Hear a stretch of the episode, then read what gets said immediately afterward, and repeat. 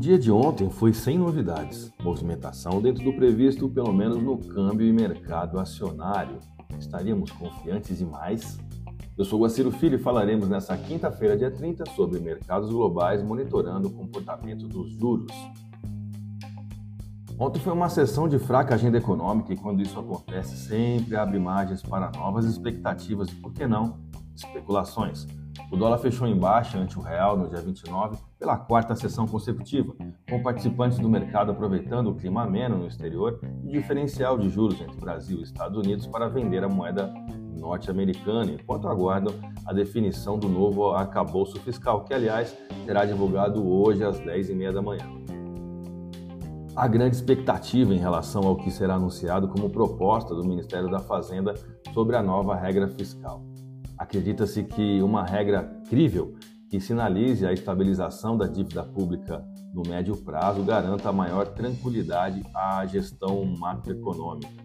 Em termos de valores, o novo marco fiscal, se bem sucedido, implicará, no médio prazo, uma reversão de um déficit fiscal em torno de 1,5% do PIB em 2023, para um superávit de 1,5%. Uma redução permanente no nível do déficit primário em 3% do PIB, é o que implicaria todo esse contexto.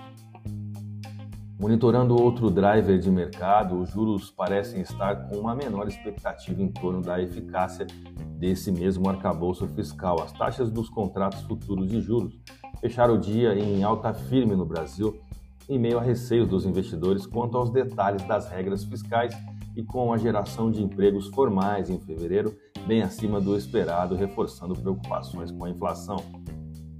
Na parte da tarde de ontem, o cadastro de empregados e desempregados, o índice CAGED, do Ministério do Trabalho e Emprego, revelou a geração de 241.785 novos postos formais de trabalho somente no mês de fevereiro, bem acima dos 161 mil empregos esperados por economistas.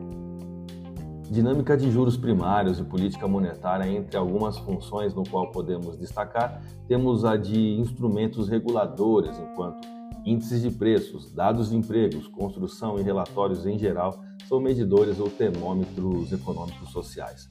Não existe uma taxa de juros ideal. As praças norte-americanas, japonesas e europeias, por exemplo, viveram por quase 30 anos ofertando à sua economia local taxas de juros distoante da economia real e hoje presenciamos um total desconforto dentro de um ambiente de juros primário em torno de 4,5% ao ano, dando exemplo aqui da economia norte-americana. Isso vale para as políticas monetárias, na função de instrumentos reguladores, onde aceleram ou freiam o ímpeto de consumo, sendo sempre sensíveis ao momento dentro da curva econômico-social que a macroeconomia está surfando em cada momento de sua história. Não há espaço para nenhum tipo de ideologia, e sim uma leitura sensível da oferta e demanda, tendo uma real percepção das regras do jogo mundial no qual cada nação se propôs a participar. Vamos aos gráficos, eu vou começar pelo dólar. Indicamos no boletim de ontem como primeiro próximo suporte diante da continuidade de queda a taxa spot de 5,13 como próximo alvo e foi esse o preço que encerramos os negócios no pregão desta quarta-feira. Monitorando a abertura da bolsa de Chicago, Estados Unidos, hoje temos o real brasileiro se valorizando 1,57% para ser mais exato, frente ao dólar, o que nos indica uma abertura, se não na mesma proporção, pelo menos de queda para a taxa do dólar frente à divisa brasileira nesse início de pregão aqui no Brasil.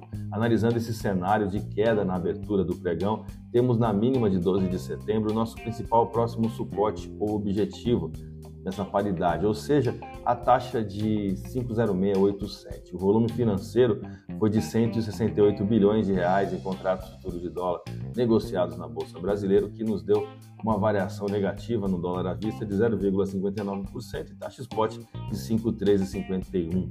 Vamos ao euro? Diante da possibilidade de abertura com valorização do real brasileiro frente a outras divisas, até que o euro tem resistido bem nesse início de negócios. E o motivo é a sua valorização no mercado internacional devido à desvalorização do índice DXY lá fora. Nesta manhã, o euro perante o real testa a média móvel de 21 dias, que está ali na taxa spot de 55827. tendo como principal suporte no intraday a taxa spot de 5,5596. A paridade euro-real fechou a última sessão em desvalorização de 0,58% e taxa spot de 5,5672. A minha dica, você já sabe, siga nossos boletins para ficar sempre conectado às principais notícias.